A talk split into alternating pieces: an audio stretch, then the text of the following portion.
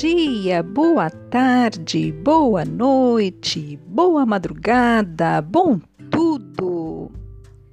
Tudo bem com você? O insight dessa semana, ele foi sugestão de uma ouvinte assídua e bem participativa, a Solange.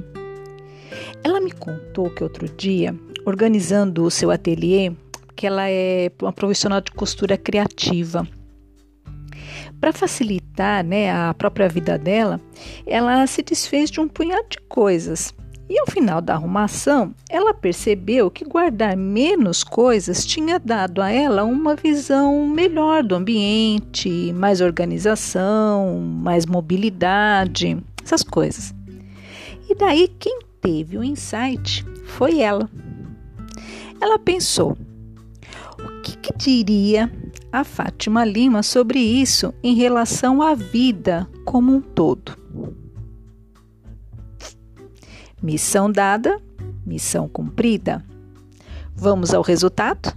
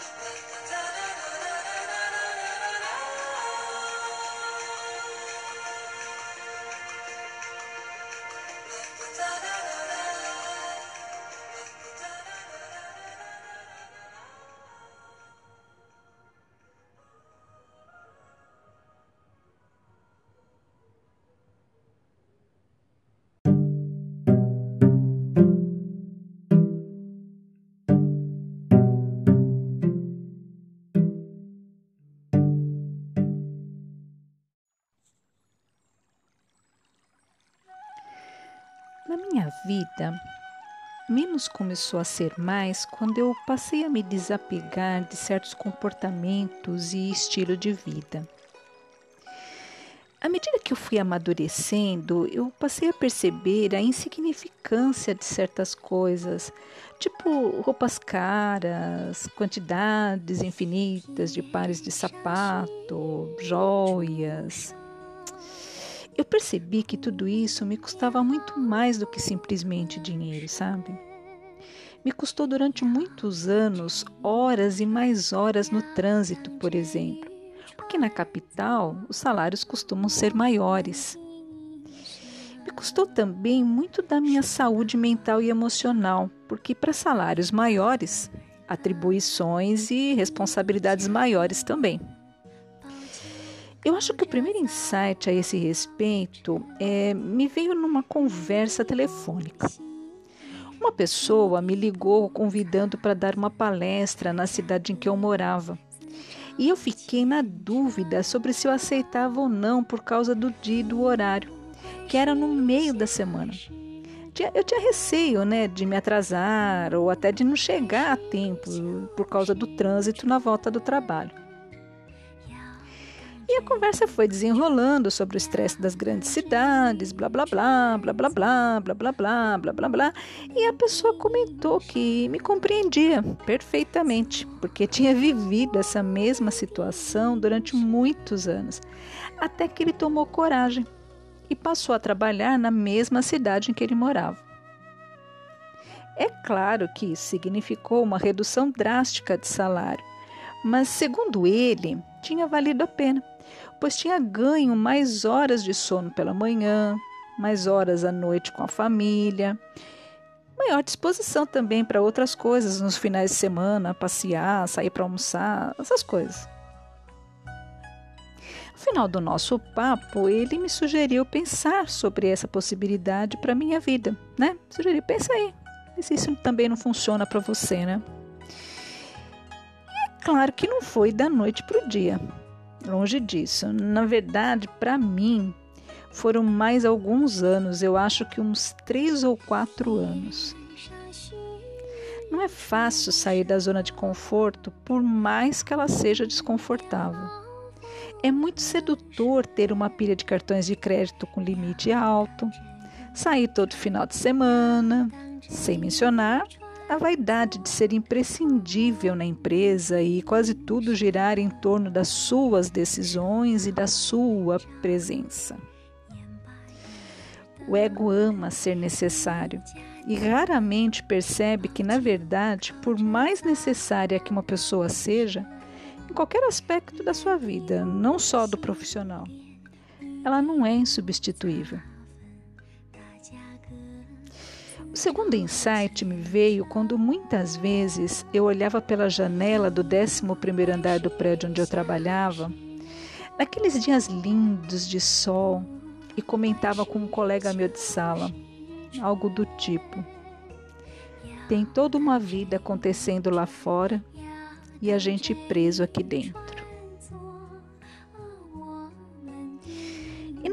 Porque eu não gostasse da empresa, dos colegas ou do meu trabalho. Não, eu adorava. Nesse aspecto estava tudo legal. Aliás, era justamente porque estava legal para mim que eu demorei para perceber e aceitar esse menos na minha vida, em benefício de algo mais que eu ainda não era capaz de identificar. E daí, a vida me mandou o terceiro insight esse não tão suave e agradável. Eu sempre tive problemas de alergia. Eu até me considero uma especialista no assunto. É rinite alérgica, que dessa eu me livrei desde que eu parei de comer carne, diga-se de passagem. Dermatite de contato e dermatite atópica. Naquela época, gente, eu quase morri de tanto muito me coçar. Não tinha uma única parte do meu corpo que não coçasse. O meu couro cabeludo era uma ferida só. E era um círculo vicioso sem fim, porque a dermatite atópica agravava de contato e não tinha produto hipoalergênico que desse, que desse conta. Eu lembro que eu gastei fortunas entre remédio e produtos especiais de higiene pessoal. E nada. Foi um tratamento meopático que salvou a lavoura. Mas o mais importante do que a medicação foram as palavras do médico homeopata que me disse mais ou menos assim: abre aspas. Agradeça essa sua alergia, porque essa sua característica é que te salva de doenças mais graves. Fecha aspas. Diante da minha cara de ué, né? Fiquei olhando para ele assim, sem entender nada. Ele completou: É que quando algo não está legal dentro de você, quando algo está te incomodando, quando algum conflito interno te atormenta, você coloca tudo para fora através da pele. Agradeça, pois isso está te poupando de um infarto, por exemplo. É claro que eu quis enforcar o médico nessa hora, né? Porque não era ele que estava parecendo uma velha de 200 anos, com as pálpebras dos olhos avermelhadas e enrugadas, parecendo uma sarnenta e piolenta. Você não tem noção do estado dessa carcaça. Mas eu sobrevivi. Só que depois disso veio uns piripaques mais sérios que só muito mais tarde eu descobri que eram sintomas de síndrome do pânico. Quando eu entendi isso finalmente, eu já havia feito um acordo na empresa em que eu trabalhava e tirado seis meses de férias. E esses seis meses foram primordiais nessa minha caminhada do menos para encontrar o mais. Primeiro, porque eu tive de abrir mão de muita mordomia. Se eu quisesse manter as contas da casa em dia, aquelas que realmente importam. E ao mesmo tempo, descansar, olhar mais para mim, curtir a vida de uma maneira muito diferente do que eu achava que era curtir. Sinceramente, na minha opinião, foi a indenização trabalhista mais bem gasta de toda a minha vida. Eu me lembro dos amigos me perguntando se eu não sentia falta da rotina de acordar cedo, do trabalho e tudo aquilo que faz com que muito aposentado entre em depressão. Aquela sensação de inutilidade. E tá aí uma coisa que eu nunca senti. Eu tinha tantas coisas para fazer. A minha agenda bombava todos os dias. Eu era dona do meu tempo. E isso, para quem sabe o que fazer com ele, não tem preço. Pode acreditar. Eu estudei e aprendi tantas coisas, inclusive os fundamentos sobre o que um médico homeopata me disse a respeito da relação do nosso estado mental e emocional com as diversas doenças que a gente manifesta no nosso corpo físico. Eu acho até que qualquer dia desses eu vou fazer um podcast só sobre isso. O que, que você acha? Mas concluindo essa parte do tema. Seis meses depois, movida unicamente pelo motivo financeiro, sendo bem sincera, eu encontrei um outro trabalho, mais perto de casa, onde eu pude verificar mais uma vez quando menos foi mais. Mas isso eu não vou te contar hoje, não. Eu vou te deixar na curiosidade.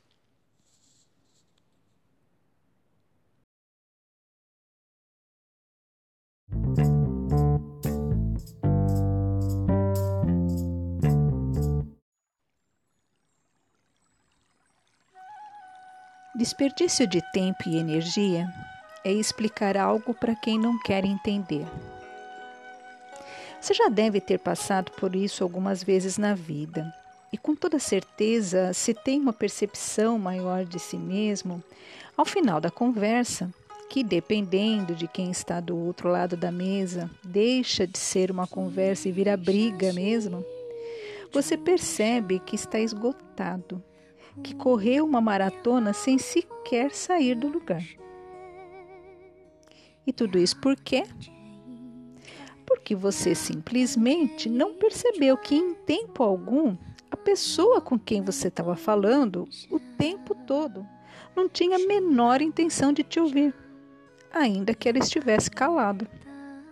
E o que é pior, quanto mais você falava, mais ela se agarrava às próprias ideias, aos conceitos, às suas verdades, sei lá, depende do assunto, né? Dizem que política, futebol e religião não se discute. Nessa lista eu colocaria uma porção de outros temas, como sexualidade, direitos e deveres, ética. Só para dar alguns exemplos. Agora, cá entre nós, né, para falar a verdade, se for para discutir, é melhor ficar de boca calada, você concorda? Mas isso não significa que não se possa dialogar a respeito desses assuntos. E veja bem, neste momento, não importa o que está escrito no dicionário Aurélio ou no Google, tá? Nesse insight, dialogar significa exatamente nessa ordem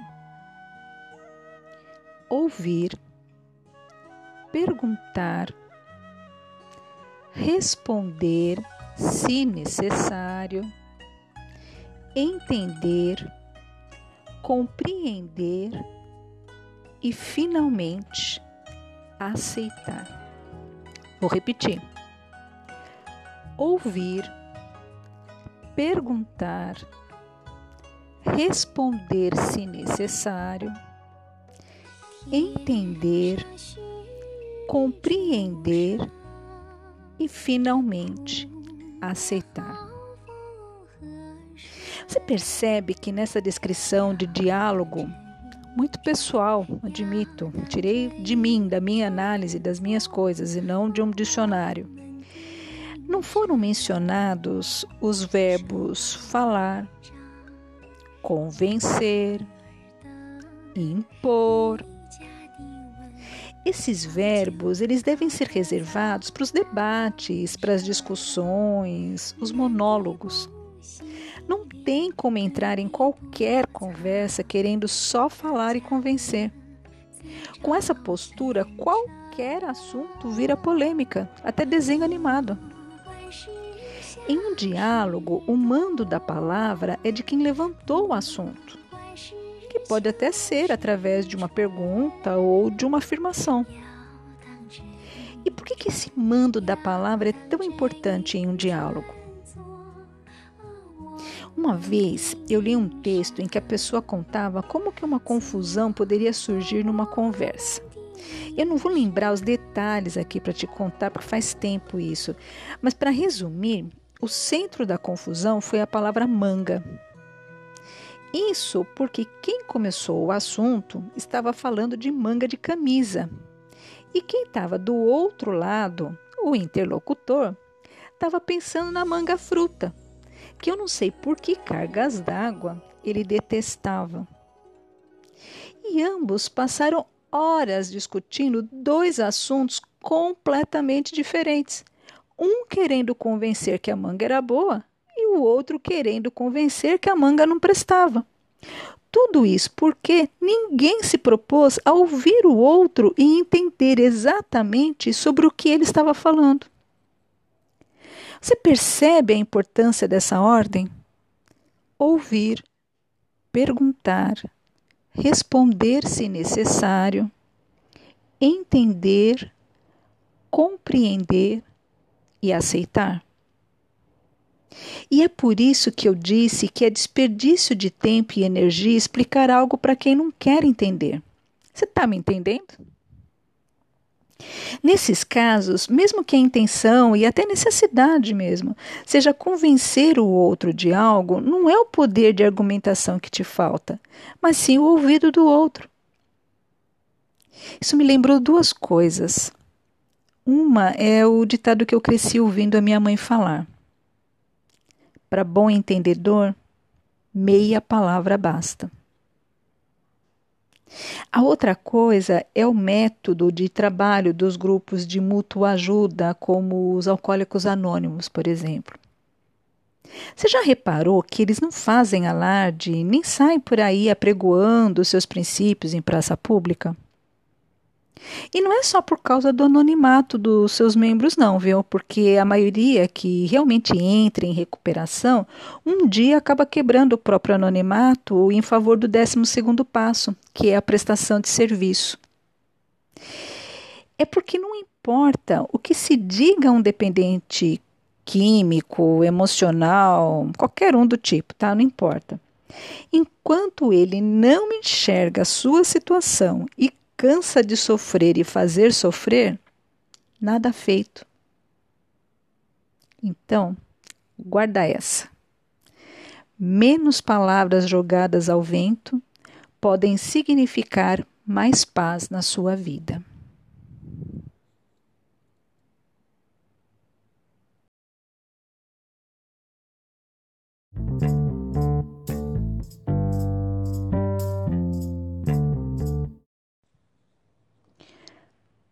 Rato, olhando pelo buraco da parede, viu o fazendeiro e a mulher abrindo um pacote. Ao descobrir que era uma ratoeira, ficou aterrorizado. Correu até o pátio e gritou: Pessoal, há uma ratoeira na casa! Uma ratoeira na casa! A galinha, que estava ciscando por ali, disse: eu entendo que isso seja um grande problema para o senhor, mas não me prejudica em nada, então não me incomoda. O rato foi até o porco e disse: Há uma ratoeira na casa. E respondeu o porco: Me desculpe, mas não há nada que eu possa fazer, a não ser rezar. Fique tranquilo, o Senhor será lembrado em minhas preces. Desesperado, o rato foi até a vaca e ela, num muxoxo, respondeu: Mu! Uma ratoeira? Isso não me põe em perigo. Então o rato, cabisbaixo, voltou para casa para encarar a ratoeira, mas estava decidido a vender a vida caro. Os dias e noites foram se passando, o rato e sua família dando um duro danado para não morrer até que uma noite todos os animais ouviram plaft.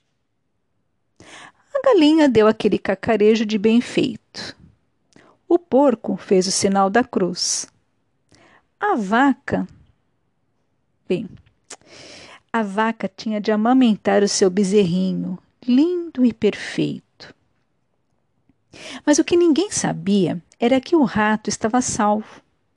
A vítima da ratoeira tinha sido o rabo de uma cobra desavisada e curiosa. A mulher do fazendeiro correu para ver o que estava lá. A cobra, furiosa, resolveu se vingar, como era da sua natureza, e picou a mulher do fazendeiro.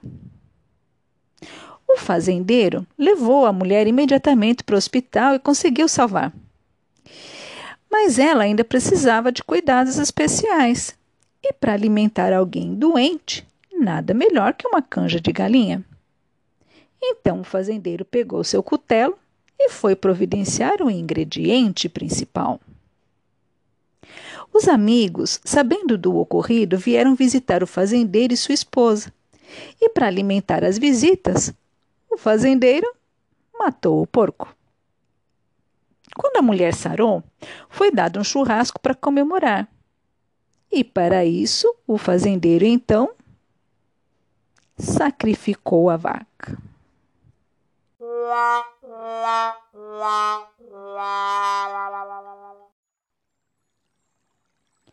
Você já deve conhecer essa fábula. Ela já virou ilustração de tudo que é palestrante, até de padre.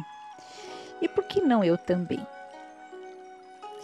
Mas você deve estar, tá, estar se perguntando, né? Onde é que a Fátima quer chegar com essa história? Na verdade, foi uma maneira bem humorada que eu encontrei para ilustrar esse bloco, para tornar o assunto menos pesado, menos polêmico. Porque agora eu quero falar de política e cidadania. Desculpe, mas não tem como deixar de fora nesse insight. E porque temos sido menos interessados no bem comum, menos atentos ao currículo político dos candidatos aos cargos públicos, menos conhecedores da história mundial e do nosso próprio país. E porque a gente está sempre muito interessado onde aperta o nosso próprio calo. E porque ainda a gente dá muita atenção aos discursos populistas e acusatórios que falam sempre as mesmas coisas, mas nunca sobre o fundamental. E porque para a gente saber da vida íntima das celebridades é nosso lazer principal. E muitas outras coisas. É que um país maravilhoso como o Brasil está passando pelo que tem passado, com governantes cada vez mais inaptos para dizer o mínimo. E o que eu falo aqui não tem a menor intenção partidária, gente. Muito, mas muito, mas muito longe disso. Eu falo mesmo é como ser humano. Dentro da fábula da ratoeira na fazenda, imagine a seguinte analogia. O fazendeiro e sua esposa são os nossos governantes, aqueles que decidem se põem, onde e quando instalam a ratoeira. E também o que farão e como farão quando os próprios interesses são atingidos. A galinha, o porco, a vaca e o rato, e também a cobra, que na história estava só de passagem, são as diversas camadas da nossa sociedade. E agora eu te pergunto: qual deles te representa melhor? E não me venha dizer que nenhum, porque não é. De antemão, eu posso te dizer que isso depende muito do momento, da situação, do contexto em que se aplica a fábula. Mas em todos eles, o desfecho é sempre o mesmo. Quanto menos solidariedade, quanto menos generosidade, quanto menos compreensão, menos ética, menos empenho, menos um bocado de tantas virtudes que Deus, ou um nome que você queira dar, colocou dentro de cada um de nós, todas elas originais de fábrica, sem nenhuma exceção. Mais desencanto e sofrimento haverá no pequeno universo que é a vida de cada um de nós. Somos todos um, quer você goste disso ou não. E tudo aquilo que você mais condena no outro é parte de você também. Mas o mais incrível disso tudo é que tudo aquilo que você mais admira em alguém também é parte de você. A escolha de onde você colocará o seu foco é sua. Você decide. Mais e menos, menos e mais, na verdade, são só sinais matemáticos. Se você conseguir sair da matrix do pensamento binário, onde tudo só existe nos extremos. A vida é muito maior do que isso. Hashtag fica a dica.